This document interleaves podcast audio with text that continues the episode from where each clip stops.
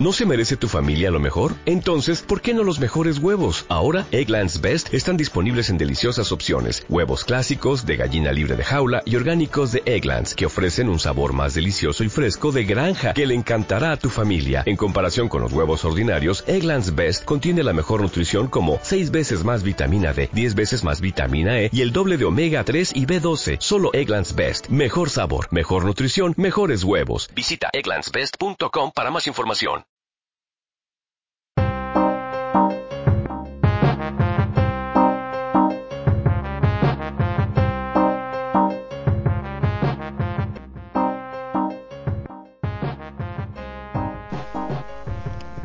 Buenos días, hoy en Alto Rendimiento estamos con Víctor Cervera. Víctor es licenciado en Ciencias de la Actividad Física y el Deporte por la Universidad de Valencia. Ha realizado el máster universitario en Ciencias de la Actividad Física y el Deporte y es doctorando por la Universidad Politécnica de Madrid. Asimismo es preparador en el Centro Nova Élite de Barcelona. Buenos días, Víctor. Cuéntanos qué, qué es esto de Nueva Élite. Bueno, pues eh, Nova Elite es un, es un centro de entrenamiento donde de alguna manera se trabaja con un equipo multidisciplinar donde intervienen fisioterapeutas, nutricionistas, equipo médico que da asesoramiento externo cuando, cuando se necesita, aparte del, grupo de preparadores que somos. Y bueno, la idea de, la idea de este centro es eh, aplicar, aplicar las, las últimas metodologías de entrenamiento que, que se piensan que puedan ser que puedan ser eh, efectivas en, en, el momento de aumentar el, la performance de, de los atletas y, y, pues bueno, de alguna manera un centro de entrenamiento que combina esto, este grupo de profesionales para de alguna manera hacer, hacer más efectiva la, la, preparación o el tratamiento holístico de estos, de estos deportistas. Has hablado de nuevas metodologías. A ver, cuéntanos qué, qué metodologías usáis en, en Nova bueno, básicamente no podemos, no podemos huir de, las ciencias básicas del entrenamiento, que es, la, que es la base donde se parte, y si de alguna manera cabe, pues ir introduciendo nuevas tecnologías, como bien decía, en el ámbito del entrenamiento y la valoración del, de, la fuerza muscular, la fuerza de las propiedades, las propiedades musculares. Allí, pues bueno, tenemos una, una, serie de, maquinaria que nos permite, nos permite de alguna manera evaluar a nivel, a nivel mucho más específico la musculatura, como podría ser eh, la tensiomiografía, como podría ser el, el Muscle Lab, como este, este, tipo, de, este tipo de instrumentos de, trabajo que nos permiten pues, eh, tener una, una, visión un poquito mejor de, de lo que puede estar pasando realmente a nivel muscular. Víctor, ¿nos, ¿nos podrías contar qué es esto de la tensiomiografía? Pues bueno, la tensiomiografía es una, es una herramienta de, como decía, de evaluación muscular, es una herramienta no invasiva, por lo que permite, permite no, no aplicar ningún, ninguna carga externa de entrenamiento, ni aplicar ningún tipo de, ¿cómo diría?, de estrés al, al, organismo simplemente para, para, para, ser evaluado. ¿no? Es una especie de... de mm, la, la consiste en un par, un par de sensores, como sería como serían los de una especie de electroestimulación normal y corriente, que se ponen en el, en el origen, en eh, origen e inserción del vientre muscular de manera analítica, en un músculo específico, digamos, y a través de esa descarga que, provoca esta electroestimulación hay, un sensor que detecta en el punto del vientre muscular donde más, eh, donde, donde, más vientre existe, el, momento, el momento del vientre muscular donde más densidad hay, permite, permite a través de esta descarga, pues de alguna manera detectar las propiedades musculares de tiempos de contracción, el, desplazamiento muscular, el eh, cuánto tarda en relajarse esa musculatura una vez alcanzado el, máximo desplazamiento, etcétera. De alguna manera, pues, pues nos da información sobre, sobre musculatura específica que puede, que puede actuar en una articulación a nivel anterior, posterior o, o bien si queremos comparar entre, entre miembros, derecha e izquierda, de alguna manera. Víctor, ¿cuál es la aplicación de esta herramienta en la prevención de lesiones? Bueno, nosotros sí utilizamos de alguna manera los datos que nos puede aportar esta, esta tensiomiografía, este, estos datos, digamos, a nivel muscular específico. Lo que, lo que intentamos en Nova Elite es de alguna manera no quedarnos simplemente con, este, con estos datos que nos puede dar esta, esta herramienta, sino de alguna manera contrastarlos también con un poco de las valoraciones que las valoraciones ecoestructurales o de, de, estructura del cuerpo que nos dan, que nos dan también los, los fisioterapeutas que, que, evalúan por otra parte más a nivel cualitativo a, a, los atletas. Entonces tenemos por una parte la parte cualitativa eh, que, nos, que nos aportan los, los, fisioterapeutas a nivel de estructura, a nivel de descompensaciones óseas o, o, tensiones musculares y nosotros de alguna manera con la, con la tensionografía lo que hacemos es corroborar o, o ver un, poco en, qué línea van o si estamos en la misma línea o en diferente línea, si se confirman o se desmienten un poco las también las, las aportaciones que nos, nos, nos, dicen los fisioterapeutas del centro. ¿no? Pues con esas dos herramientas, de alguna manera, tenemos la, la capacidad para, para, tomar mejores decisiones en cuanto al, plan de entrenamiento, al programa que pues, posiblemente se pueda, se pueda o no o se deba seguir. Y también nos hablaste en relación al, al Muscle Up. ¿Qué nos aporta esta, esta otra herramienta? Sí, el Muscle Up es igual, es una, es una, es una herramienta que, que nos permite, que nos permite tener eh, en un mismo aparato, de alguna manera, una serie de, de, instrumentos que se pueden aplicar también para, para, medir a nivel muscular varios aspectos. Se puede, se puede implementar una electromiografía para ver un poquitín la, para ver de alguna manera la, actividad muscular de, cierta, de, ciertos grupos musculares, en, bien sea en algún tipo de, entrenamiento o en algún tipo de, tarea mucho más mucho más específica es con esta electromiografía eso es lo que decía vemos la, actividad muscular si hay fallos si no si se activa bien si se desactiva algún tipo de, musculatura que queramos eh, ver de alguna manera directa, nos permite, nos permite también tener el feedback cuando estamos trabajando para dar mejores orientaciones y saber si, si realmente está, está trabajando la, la musculatura que, que queremos o, o, que hemos programado que trabaje. Eh, de otra, al Muscle Lab también se le puede, se le puede implementar un, encoder lineal, que es de alguna manera un, un instrumento que nos permite ver la, potencia desarrollada en gestos deportivos, la potencia o la fuerza depende de, cómo, qué, parámetro queramos medir eh, en, algún gesto deportivo, en en algún entrenamiento con cargas.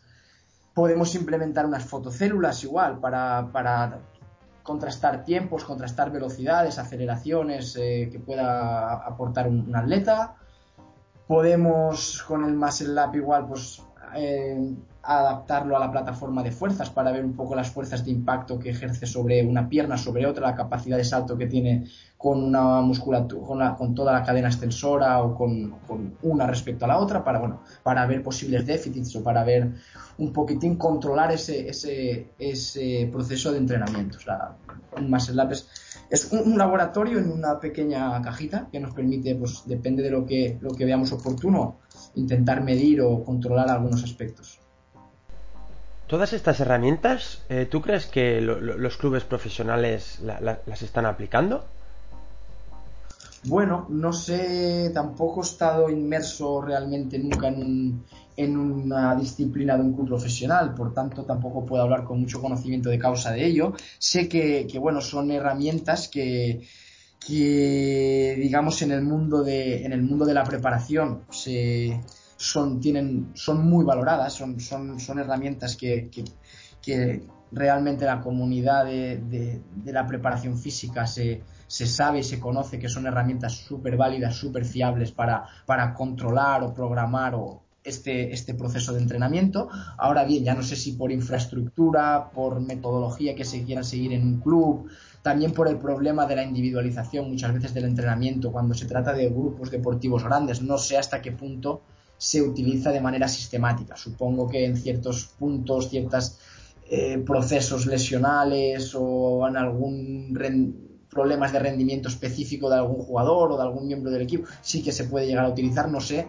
hasta qué punto si diariamente en un club se llega a utilizar toda esta, esta metodología. Lo desconozco y por tanto no creo que no, no, puedo hablar con, él, con conocimiento de causa de ello. ¿Piensas realmente que estas nuevas herramientas tienen que, marcar la, línea futuro de, en nuestro ámbito? Yo, yo diría que sí, para mí es un elemento fundamental, sobre todo conocer cuando uno, cuando uno está llevando a cabo un programa específico de, de, desarrollo de, llámale prevención de lesiones, llámale mejora del rendimiento específico. Creo que si estamos por la línea de ser específicos, lo que tenemos que utilizar es la especificidad y para ello la mejor manera que, pienso que se puede tener es eh, trabajando con, eh, con, herramientas fiables, válidas y que nos den, nos den realmente datos cuantitativos de lo que realmente está pasando, ¿no? Porque una cosa es lo que puedas planificar y otra es lo que realmente eh, esté pasando, ¿no? A nivel muscular o a nivel ya de, a nivel del individuo, ¿no? Puedes planificar una cosa, pero realmente si no tienes control de alguna manera de lo, de lo que haces, pues bueno, puedes estar un poquitín trabajando como a ciegas, digamos. Víctor, eh, ¿alguna vivencia, alguna experiencia especial? ¿Algo que quieras compartir con, con nosotros? Pues bueno, antes primeramente he dicho que Nova es un centro, una especie de mini centro de alto rendimiento donde trabajamos un equipo multidisciplinar eh, lo que se me pasó decir es que realmente no solamente, no solamente tratamos con, atletas o con gente de alto rendimiento, también, también damos eh, servicio a, gente que bueno, pues busca un proceso de, readaptación o de rehabilitación después de haber, digamos, obtenido el alta médica o mientras está en un proceso de, de, de más tratamiento a nivel biológico de, tejidos por parte de los fisios, nosotros también aportamos un poco la, parte de, esa readaptación al esfuerzo o readaptación ya no al esfuerzo, sino simplemente a la, propia vida normal. Entonces, pues bueno, también pienso que es eh, una de las partes en las que más me, más me motiva trabajar con gente que, pues, que realmente no tiene aspiraciones de nivel deportivo ni simplemente a poder eh, restablecer un, nivel de vida o una, tener una calidad de vida adecuada, simplemente. Y es, una, un tipo de población el que, me siento muy, a gusto trabajando y, pienso que el servicio que le damos también es, es, estupendo, ¿no? Y, pues bueno, sí que alguna, algunas personas con, con, eso, con procesos de, de readaptación que les han sido difíciles por A o por B después de operaciones o después de, tratamientos médicos o de fisioterapia que realmente no, no les han conseguido aportar los beneficios que se esperaba, han venido pues bueno a entrenar un poquitín con nosotros, a, tratarse aquí con nosotros y el ayudar a este tipo de personas es bastante gratificante por mi parte. Por otro lado, hemos sabido que eres doctorando en la Universidad Politécnica de Madrid y con el título La trayectoria deportiva hacia el rendimiento en los deportes colectivos y que más específicamente estás tratando eh, la temática del talento, ¿no? Cuéntanos un poco.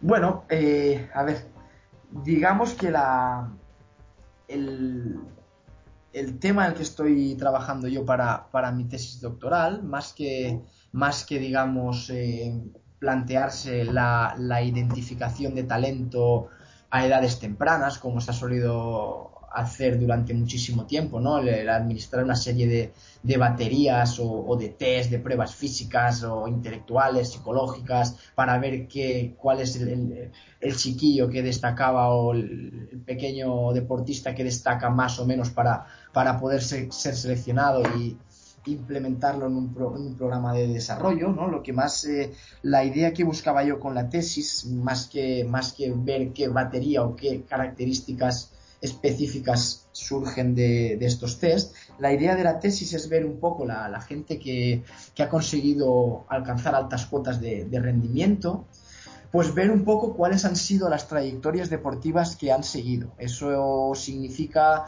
ver a qué edades esta, esta gente empezaron con el, con el deporte principal, ver si en estas edades tempranas simplemente se dedicaban a este deporte o aparte de este deporte eh, realizaban otro tipo de actividades, bien sea académicas o, o, bien sea no académicas, ver un poco en las diferentes etapas que se dan, ¿no? De, las diferentes etapas, sea el inicio, los primeros años, como las etapas un poquitín más de que coinciden con la adolescencia o más de, digamos, de especialización, ver, ver que, que cómo, cómo se han modulado las actividades que han seguido estos, estos atletas durante, durante todas estas diferentes etapas de formación. Para, realmente el objetivo de la tesis es ver un poco si hay algún patrón común que se sigue en los deportes colectivos a la hora de ser determinantes en un rendimiento deportivo, más ese aspecto del desarrollo, ver cómo han fluctuado esas capacidades, esas actividades que el niño ha, seguido, más que realmente en qué destacaban o en qué no destaca un, chico a, edades tempranas. En todo esto que nos estás contando, eh, ¿el concepto de práctica deliberada estaría relacionado? Eh, sí, la práctica deliberada sea, es un tema que se ha estudiado por, por muchísimo, en, muchísimos, en muchísimos ámbitos, no solo ya en el deportivo, sino en, los aspectos de, en, todo lo que se quiera considerar llegar al, experto, sea en música, sea en ajedrez, se han estudiado en, varios campos y bueno, aparentemente es una cosa eh, la práctica deliberada es una teoría que, que, dice que bueno que para realmente llegar a ser experto en un campo se requieren pues, una, se dice un volumen de horas de 10.000 horas de práctica deliberada. La práctica deliberada, en la teoría primera, digamos que, ellos la definen como una práctica altamente estructurada, que no tiene capacidad de, diversión, es una práctica muy focalizada, con un feedback recíproco entre el entrenador, con el objetivo mero, mero, mero de enfocarse en la mejora de, ese rendimiento. Sin embargo, han llegado a conclusiones, vistos estudios en otros campos, no solo del ajedrez, de la música y demás, que realmente no es necesario, porque la, no es necesario estas 10.000 horas de práctica deliberada. Se han visto ejemplos claros que con 3.000, 4.000 horas de práctica gente ha llegado a ser, a ser experta. Lo que sí que queda claro y, patente de toda, de toda esta que para, para, alcanzar el alto rendimiento obviamente se requiere una alta motivación y unas altas horas de cantidades de práctica. Que sea una regla absoluta de 10.000 horas está más, más que demostrado que no es, no es necesario para, para alcanzar unas altas cuotas de rendimiento. ¿Cuáles serían para ti aquellas claves para poder alcanzar el éxito en el deporte profesional? Pues bueno, en, los modelos de, de Rayleigh, Banksbo y demás, digamos como, como se han estudiado o se han determinado como cinco, cuatro o cinco campos que son determinantes para o predictores de este rendimiento deportivo. ¿no? Una, uno sería obviamente el perfil fisiológico del futbolista, perfiles, el fútbol y los deportes aquí como trato yo en mi tesis, que son deportes intermitentes de alta intensidad, pues bueno, obviamente requieren capacidades fisiológicas de, capacidades de repetir esos, esos esfuerzos de alta intensidad durante un periodo medio largo de tiempo, como son 90 o 120 minutos más o menos. Entonces esa es una capacidad determinante que se tiene que, tener muy en cuenta y que aparentemente podría ser un, más que un determinante, sí que un, un, aspecto a que si no lo alcanzas realmente posiblemente te quedes fuera de, esa, de esas posibilidades de llegar. Los aspectos fisiológicos de antropometría también, también siguen. Los aspectos de psicológicos, la capacidad de, estar motivado, ¿no? el, commitment que se llama, las ganas que tiene una persona en, querer invertir tiempo, querer invertir esfuerzo, eso es un aspecto fundamental. Como número dos, podríamos decir.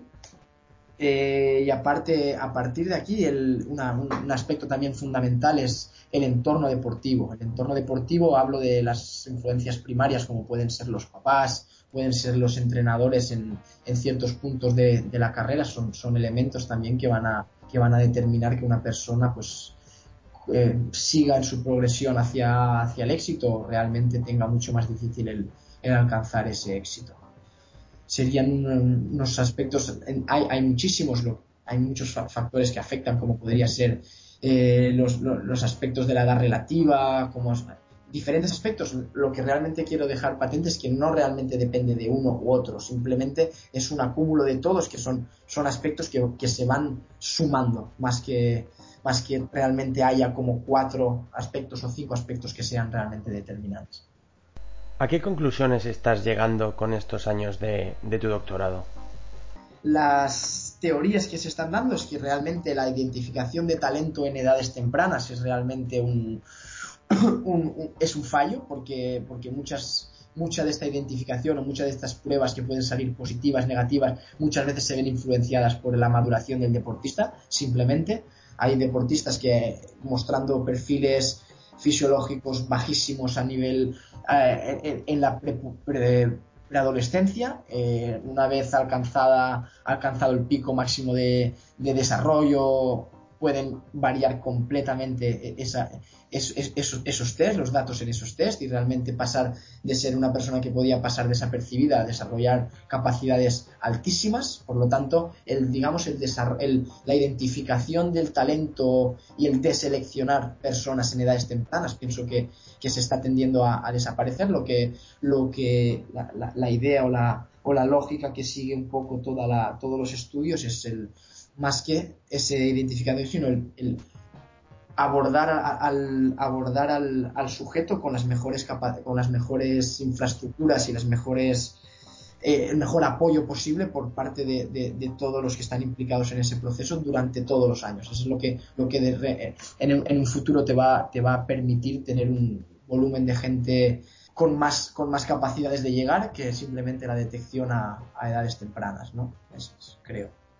Bueno, Víctor, pues desde alto rendimiento queremos agradecerte que hayas estado aquí con nosotros para contarnos toda esta información. Muchas gracias y hasta pronto. Muchas gracias y hasta la próxima.